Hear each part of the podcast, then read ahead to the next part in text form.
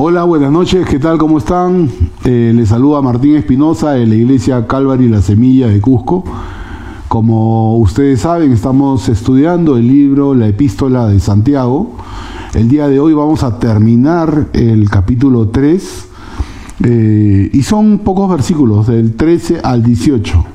Así que vamos a probablemente tener una, una reunión eh, más corta de la que regularmente tenemos. Este, nada, quiero agradecerles eh, que, se conecten con nosotros todos los miércoles. Eh, Santiago es una epístola que nos confronta, que nos saca de nuestro de nuestro eh, de nuestra normalidad para enfrentarnos y cuestionar nuestra nuestras creencias, ¿no? Si estamos haciendo bien o no las cosas. Voy a, eh, como cada miércoles, voy a leer el pasaje, oramos y nos metemos de lleno al estudio de esta epístola. Hoy, hoy tenemos el pasaje Santiago, capítulo 3, versículos del 13 al 18. Voy a leerlo, dice así, ¿quién es sabio y entendido entre vosotros? Muestre por la buena conducta sus obras en sabia mansedumbre pero si tenéis celos amargos y contención en vuestro corazón, no os jactéis, ni mintáis contra la verdad. Porque esta sabiduría no es la que desciende de lo alto, sino terrenal, animal, diabólica. Porque donde hay celos y contención, allí hay perturbación y toda obra perversa. Pero la sabiduría que es de lo alto es primeramente pura, después pacífica, amable, benigna, llena de misericordia y de buenos frutos, sin incertidumbre ni hipocresía. Y el fruto de justicia se siembra en paz para aquellos que hacen la paz. Vamos a orar. Señor y Padre nuestro, quiero pedirte, Señor, que nos limpies de todo pecado, Señor, de, de cualquier cosa, Señor, que nos aleje de ti, Señor. Eh, que hayamos hecho alguna cosa que te ofenda, Padre. Queremos en este momento, Padre, poder tener tu, tu guía, eh, ser llenos de tu Santo Espíritu, Señor, para poder enseñar lo que Santiago quiso explicarle y decirle a aquellos judíos convertidos al cristianismo, Señor, eh, esas, esas, palabras de ánimo, Señor. Queremos que todo el contexto, Señor, con el que, con el que escribió Santiago, podamos compartirlo a aquellos que se han conectado el día de hoy. Te pido, Dios, que nos bendigas, que nos dé sabiduría, pero sabiduría de lo alto. En el nombre de Jesús hablamos. Amén. Muy bien. Santiago, para aquellos que, que no nos vienen acompañando desde el inicio, sino que se han enganchado, eh, ¿quién es Santiago? Santiago es el hermano del Señor Jesús. Junto con Pedro se hicieron cargo de la iglesia de Jerusalén. Y en la iglesia de Jerusalén fueron, eh, fueron eh, como elegidos, nombrados como, como columnas de la iglesia, ¿sí? como pilar de la iglesia. Y, y Santiago ayudó a los miembros de la iglesia y los consoló cuando ellos pasaban por situaciones difíciles debido a la persecución que había de los cristianos en Jerusalén. Recordemos a quién escribe la epístola este Santiago. Santiago eh, le escribe esta epístola a los de la dispersión, a los de la diáspora, a aquellos que debido a la persecución eh, salieron de Palestina, a los que viven de Palestina. Y si tú vives fuera de Palestina, también a ti está dirigida esta epístola. ¿Y cuál fue el objetivo? ¿Cuál fue el objetivo de Santiago al escribir esta carta? El objetivo que tenía Santiago era animar a los cristianos a vivir una vida íntegra. ¿Y qué significa ser íntegros? Eh, una persona íntegra es aquella persona cuyas convicciones y cuyas acciones están en línea, es decir, no se contradicen, no, ellos no están diciendo una cosa y hacen otra cosa, no. sus convicciones y sus acciones están en línea. Lo que dice la persona es lo que vive. No es perfecta, la persona no es perfecta, eh, peca como nosotros, pero lo que cree es lo que vive. Esa es una persona íntegra. El miércoles pasado estuvimos hablando de los maestros y predicadores cristianos. dijimos que ellos iban a recibir mayor condenación debido a que ellos dicen o enseñan dicen o enseñan, lo que ellos dicen o enseñan tiene gran influencia sobre nosotros o sobre otras personas. También dijimos que es muy fácil pecar haciendo uso de nuestro hablar. Santiago nos dijo que el hablar del cristiano es otra prueba de que es otra prueba que demuestra la madurez que tiene el cristiano. Y dijimos también el miércoles pasado que con la lengua podemos edificar, pero también podemos destruir una vida. ¿Ok? Es más, dijimos que el que puede controlar su lengua demuestra que tiene el control de su cuerpo entero. Dijimos que una palabra ociosa tiene consecuencias de mucha repercusión. Santiago fue muy claro cuando dijo que nosotros mismos no podemos controlar nuestro hablar y que solo la gracia de Dios puede ayudarnos a no hablar cosas malas o cosas de más, cosas, eh, palabras ociosas. Y Santiago, el miércoles pasado lo vimos, Santiago para poder eh, ilustrar lo que él estaba diciendo, usó tres ilustraciones en pares para describir cuál era el poder que tiene la lengua.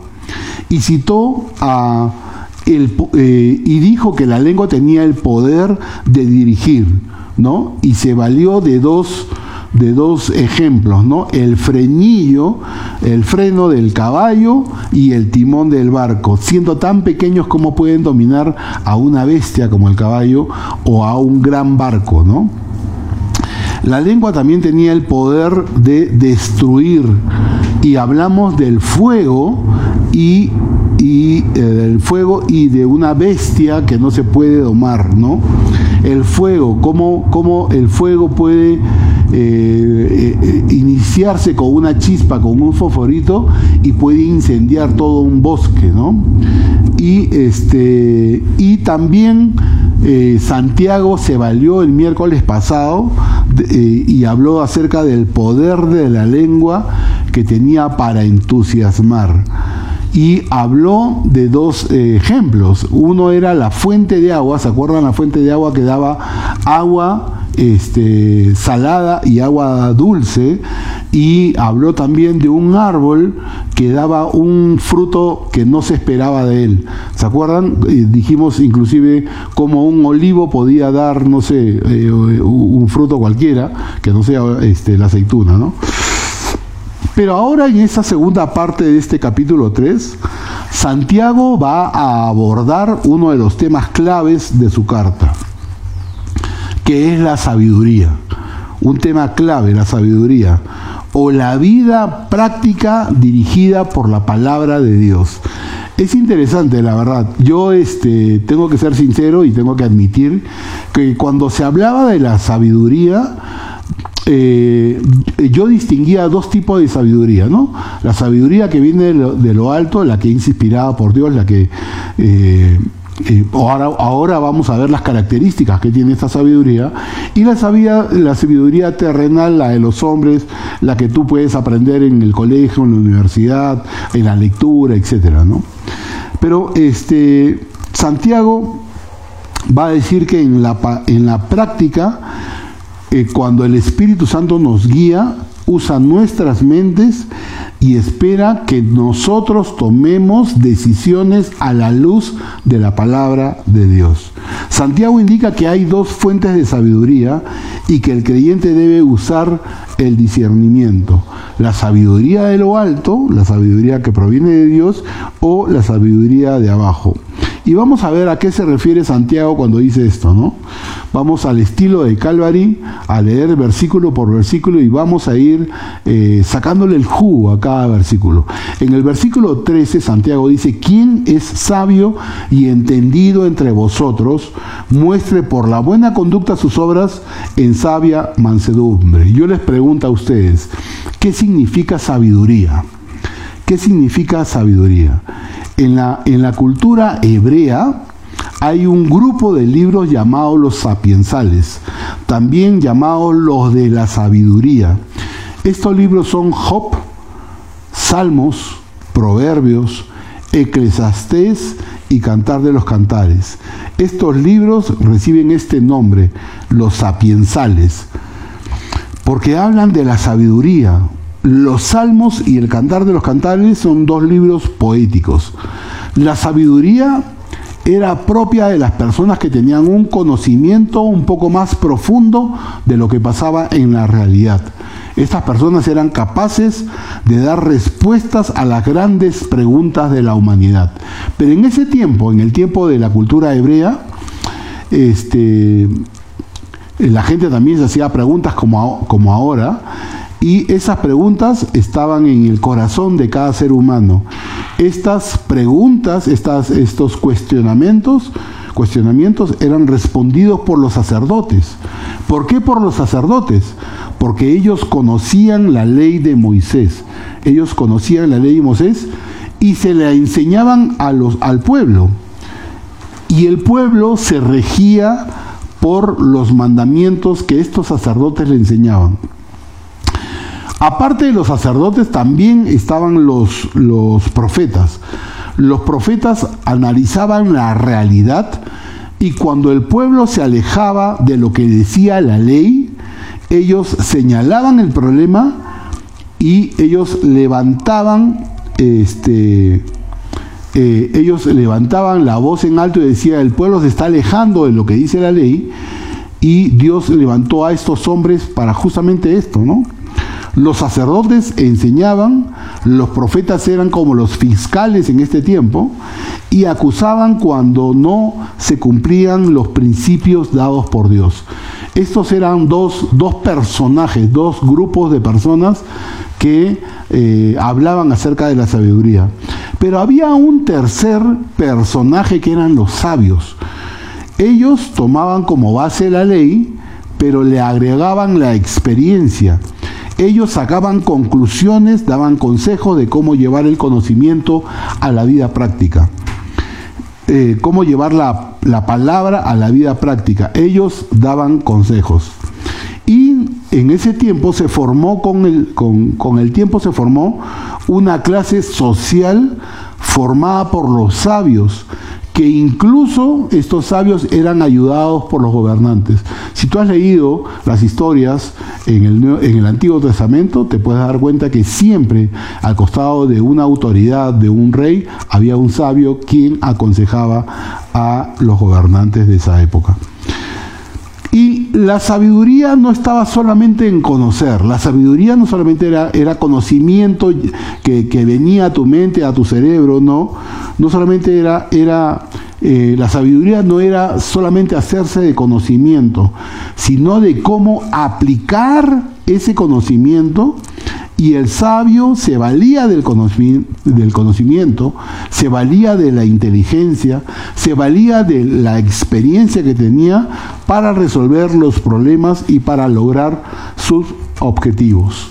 Por eso es que Santiago dice, y, eh, e inicia este versículo 13 diciendo, ¿quién es sabio y entendido? Sabio y entendido. Santiago lo que está haciendo es proponiendo corregir los errores y pecados de los cristianos. ¿Y quiénes eran los cristianos en la época de Santiago?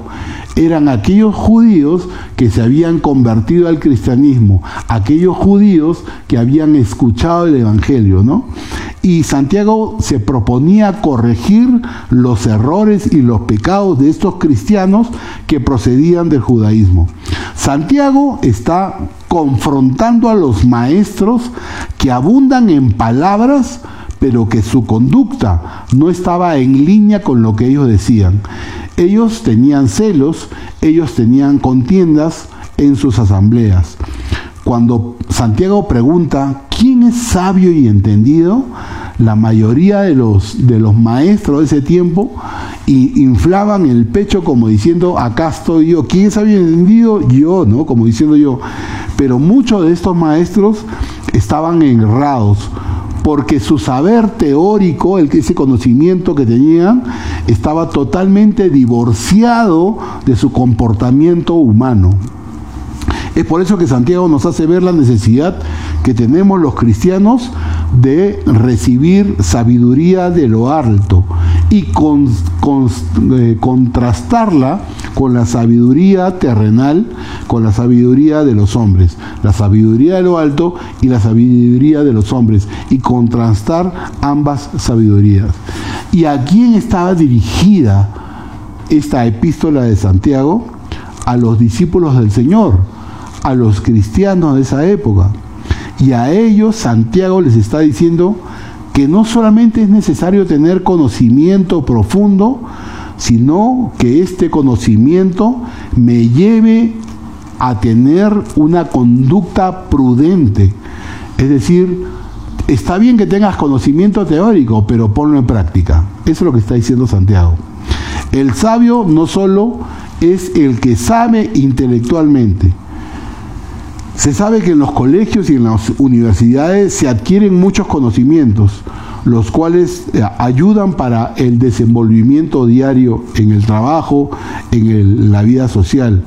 Pero hay momentos en la vida que a pesar de que todo ese caudal de información que está en nuestro cerebro, a veces nos encontramos acorralados ante ciertas circunstancias porque no damos con la manera adecuada de, eh, de, la salida a este problema que tenemos. Y ahí reconocemos que en nosotros no está la solución y que necesitamos sabiduría de lo alto. Ya en el Antiguo Testamento, cuando se hablaba de, de aquel sabio, sabio y entendido, se estaba hablando de aquella persona que podía aplicar la verdad de Dios a la vida diaria. Podría ser un maestro, podría ser un escriba, que era capaz de llevar su conocimiento intelectual a la vida práctica. Y Santiago exigía que los maestros deben de vivir y enseñar con humildad. Santiago dice que el, que el que es sabio es el que muestra, es el que exhibe, el que manifiesta, el que exterioriza por su buena conducta sus obras en sabia mansedumbre. La sabiduría es percibida aquí como el saber ordenar la vida de acuerdo a la voluntad de Dios. Entonces, la sabiduría no solamente era conocimiento almacenado en nuestra cabeza, la verdadera sabiduría y el que es entendido muestra, su sabiduría a través de sus hechos, a través de su vida, a través de su buena conducta. Sus obras, dice, dice el pasaje, sus obras en sabia mansedumbre. El que es sabio evidencia su sabiduría por su manera mansa de proceder. Aquellos que hicieron sus buenas obras en una forma diseñada para atraer la atención. Es algo así como eh, decir las cosas eh, con, bueno, criollamente se le dice con alaraca para el público, pero si tú no muestras con tus acciones la sabiduría que tú tienes, simplemente estás mostrando una falta de sabiduría. Santiago habla que la sabiduría divina capacita al discípulo a guardar los mandamientos de Dios. Conduce al ser humano a una vida llena de significado, conduce al ser humano a una vida llena de valor y de satisfacción. Para Santiago, el sabio es el que sabe vivir la sencillez propia de la sabiduría. y recuerden, ¿no? El principio de la sabiduría es el temor de Jehová.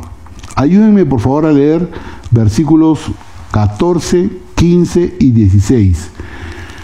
Pero si tenéis celos amargos y contención en vuestro corazón, no os jactéis, ni mintáis contra la verdad, porque esta sabiduría no es la que desciende de lo alto, sino terrenal, animal, diabólica. Porque donde hay celos y contención, allí hay perturbación y toda obra perfecta. Miren, Santiago está clarificando lo que es la sabiduría de lo alto, de la sabiduría de lo bajo o la sabiduría terrenal y dice que la sabiduría que no es de lo alto, es decir, la terrenal, la de los hombres, esta sabiduría produce celos amargos. Miren lo que dice. Pero si tenéis celos amargos, en el versículo 14, ¿no? Bueno, esa sabiduría produce celos amargos. Y los celos son sentimientos fuertes, negativos, que van destruyendo a la persona. Eh, los celos son contados como una de las obras de la carne, como pecado. Los celos están presentes en todos los estratos sociales. Están entre los ricos, están entre los pobres, están entre los cristianos, están entre los mundanos, están en las grandes familias, en las cortas familias, están en las empresas, los celos están en las oficinas, ¿no? Los celos eh, y donde haya celos siempre, eh, siempre está en todo lugar. Está en todo lugar. Cuando se tiene poco, hay celos. Cuando se tiene mucho, hay celos. Cuando se llega a algo, hay celos. Cuando no se llega a nada, hay celos. En realidad, esta sabiduría terrenal de los hombres producen celos, es un problema interior. Los celos son como una prisión. Una, una persona en prisión no puede ser feliz. Los celos torturan al ser humano. Comúnmente los hacen ver cosas donde no las hay. Ustedes recuerden este pasaje. Estaba Juan y estaba Jacobo. Y ellos estaban discutiendo hay que decirle a Jesús para, para que tú te sientes a la derecha y yo a la izquierda, ¿no? Y ellos qué estaban haciendo? Estaban prácticamente descalificando a sus amigos, a su, al grupo, ¿no? Ellos creían, tanto Juan y Jacobo creían tener mérito. Ellos estaban con Jesús. A pesar de que ellos estaban con Jesús, ellos tenían celos del resto de discípulos. Y esto es lo que produce la sabiduría terrenal, ¿no? Hay que decirle a Jesús para que cuando, tenga el reino, tú te puedas sentar a la derecha y tú a la izquierda, decía Juan y Jacobo. Ellos creían que tenían derecho, que tenían mérito para hacerlo. Otra de las cosas que produce, que produce la sabiduría terrenal es la práctica eh, perdón, es la contención en vuestro corazón, es decir, practica la contienda. ¿Qué cosa es contienda? Contienda es pelea, es disputa, es rivalidad. Cuando uno vive peleando o altercándose por cualquier cosa. Hay gente que está acostumbrada a la contradicción. No, este es verde, no, es rojo. Este es, este es más grande, no, este es más chico. O sea, siempre tiene, hay gente que siempre tiene una palabra en contradicción, siempre en contradicción. Y este, Satanás es espíritu contradictor. E, esta esta contención está en el corazón, la intranquilidad del corazón, la beligerancia, la animosidad contra el otro eh, y el resentimiento para con mis hermanos, las contiendas del corazón. ¿Se acuerdan de ese pasaje cuando Jesús le preguntó a los discípulos que llegaban a Capernaum, ¿qué era lo que ustedes discutían entre ustedes? ¿Se acuerdan de ese pasaje? ¿No? Y ellos estaban discutiendo quién sería el mayor. ¿Quién sería el mayor? ¿Era una disputa? ¿Era una pelea moral? ¿Quién era el mejor? ¿Quién era el peor? Y Jesús luchó contra esa mentalidad. ¿Por qué? Porque la sabiduría de lo bajo, de, la sabiduría terrenal, la sabiduría de los hombres, la sabiduría de abajo, destruye la unión que tenían los discípulos. Se creen sabios, pero no son capaces de resolver los problemas. Esta sabiduría terrenal se jacta o envanece. Por eso es que la palabra de Dios dice, no os jactéis, acá en Santiago dice. Y la jactancia, ¿qué cosa es? Es alabanza propia, que brota del orgullo que uno tiene. Es alabarse con exceso. Algunas, algunas personas se jactan del apellido. ¿Y tú cómo te apellidas? Espinosa Bryson. Bryson, porque mi apellido es inglés, ¿me entiendes? ¿No? Se jactan de su posición social. ¿Qué cosa eres tú? Yo soy gerente yo soy gerente, ¿no? Eh, y, tú qué eres? Yo soy pastor, yo soy pastor, yo soy pastor de la iglesia, yo soy un anciano antiguo de la iglesia, ¿no? Eh, es por eso que Santiago pregunta, ¿quién es sabio y entendido? Y si lo eres, si eres sabio y entendido, no te jactes de esa situación, de esa posición. Más bien, en vez de estar hablándolo, muéstralo con tu conducta. Eso es lo que está diciendo Santiago. Santiago habla de un cambio, de bajar ese conocimiento que tenemos en el cerebro a nuestro actuar. Por eso es que Santiago dice que la sabiduría terrenal dice eh, miente contra la verdad. Dice, ni mintáis contra la verdad. Si estás leyendo el versículo que hemos leído, dice, ni mintáis contra la verdad. Esta sabiduría terrenal se opone al Evangelio de Dios dice con vehemencia que no necesita de Dios. Y es más, ya Santiago es muy directo porque dice que la sabiduría terrenal es terrenal, es animal y es diabólica. Esta sabiduría se origina en la mundanalidad, en la superficie, en la carne, en el hombre caído. Se inspira en los instintos de los animales, por eso que dice que es animal. Y el instinto animal es brutalidad a veces eh, nosotros tenemos, para los que saben, nosotros tenemos tres perros y a veces los perros reaccionan por su instinto, no es, no es que nos quieran hacer daño, sino que por su instinto. Hoy que ha llegado un, un perrito más a la casa, el que era macho, el macho, el Cooper, para los que conocen al Cooper, no saben la cantidad de veces que este perro muestra por instinto los dientes al nuevo integrante de la familia. A pesar de ser un perrito más, eh, más jovencito, el Cooper le muestra los dientes. ¿Por qué? Por su instinto. Y dice Santiago que esta sabiduría terrenal es animal, porque muestra la brutalidad, muestra... Eh, eh, a ver, ignora la sabiduría espiritual.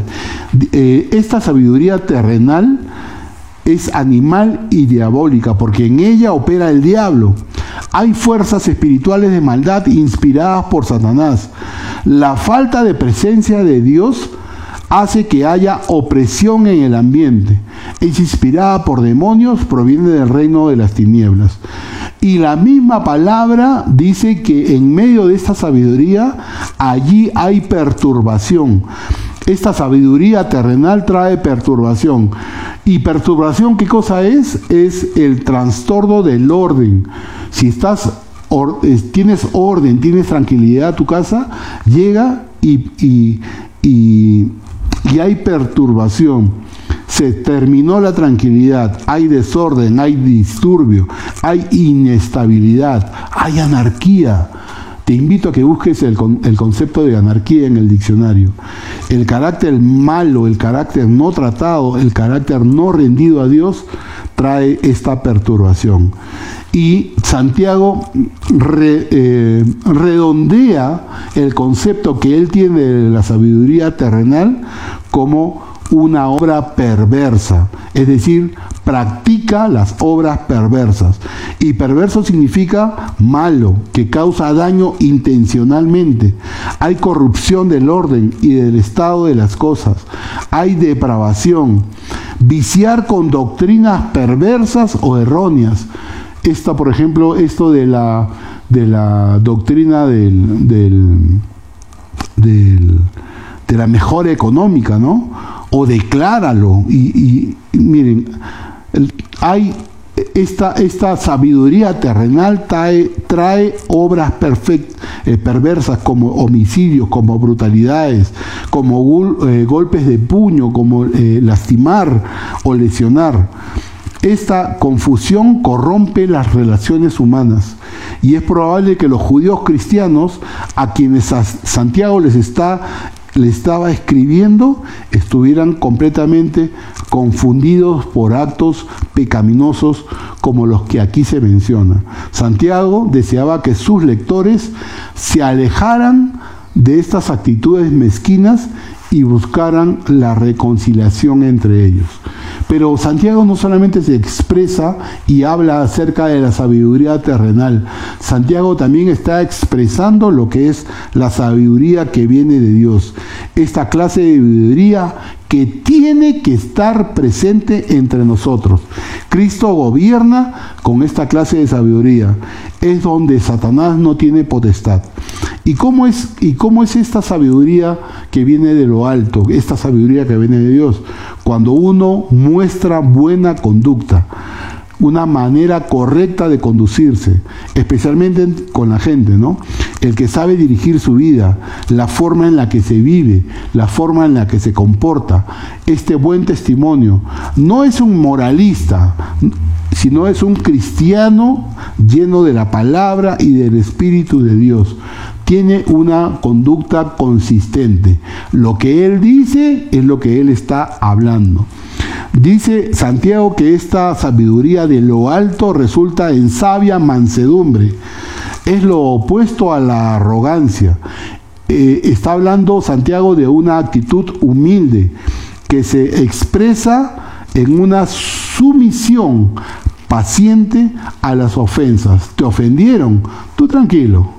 ¿Te ofendieron? Tú tranquilo es una, es una posición que está libre de, de, malicia, libre de deseos de venganza. Ah, este desgraciado lo voy a reventar. No, no tienes. Si tú tienes sabiduría de lo alto, ese tipo de acciones, ese tipo de deseos quedan de lado. Y es una actitud interior. Dice Santiago que la sabiduría que desciende de lo alto viene del cielo no se encuentra en la tierra, no está contaminada con, con, la sabiduría del mundo. Pertenece a un medio ambiental celestial, a Dios, pertenece a Dios. Es concedida en la experiencia diaria de la oración y la comunión con el Padre. Es más de arriba, es espiritual, es sublime, supera todo. Y otra de las cosas que dice Santiago de esta sabiduría que viene de lo alto, que es pura, que es santa, sin mezcla, sin mancha, que no está contaminada, que no tiene motivos ocultos, puede, eh, eh, someterse al escrutinio divino. Y dice que esta sabiduría de lo alto produce paz, que no brinda oposición, que es tranquila, que es conciliadora, que es amiga de la paz, que genera amabilidad, que es considerada. Esta sabiduría amable no se aferra a sus derechos, no, no, toques esto que eso es mío, no. No se aferra a sus derechos ni a sus pertenencias, sino que siempre ven con ojos de misericordia y de comprensión. Siempre está dispuesto a perdonar aun cuando le sobren razones para condenar. Afectuoso, tratable, dado a los demás, es cortés, es educado. Es benigno, también lo dice Santiago. ¿Y qué es benigno? Que es buena, de buenas motivaciones, que está inclinado al bien. Otra de las cosas que dice Santiago, que esta sabiduría que viene de lo alto, te llena de buenos frutos, es completa, es abundante. Buenos frutos. Resulta de una vida confortable, de una vida agradable. Frutos de carácter de su propia vida y que carece de incertidumbre, que no hay dudas, que es firme en sus convicciones, no es hipócrita, es decir, sin hipocresías. Nos mostramos como somos ser siempre el mismo en todos lados. Y termina eh, Santiago hablándonos de la paz. El fruto de nuestra vida se siembra sin discordia, sino en paz, para aquellos que hacen la paz. Si me ayudan por favor a leer los dos últimos versículos del pasaje, dice, pero la sabiduría que es de lo alto es el 17, estoy leyendo, ¿ah? Pero la sabiduría que es de lo alto es primeramente pura, después pacífica, amable, benigna, llena de misericordia y de buenos frutos, sin incertidumbre ni hipocresía, y el fruto de justicia se siembra en paz para aquellos que hacen la paz. Miren, pura dice, ¿no? La característica principal de la sabiduría divina es que es pura, es decir, que está libre de contaminación, ¿sí? libre de amargura, libre de celos, libre de egoísmo. Es pacífica, también dice Santiago. La sabiduría divina es pacífica, es decir, que tiene un espíritu tranquilo y calmado.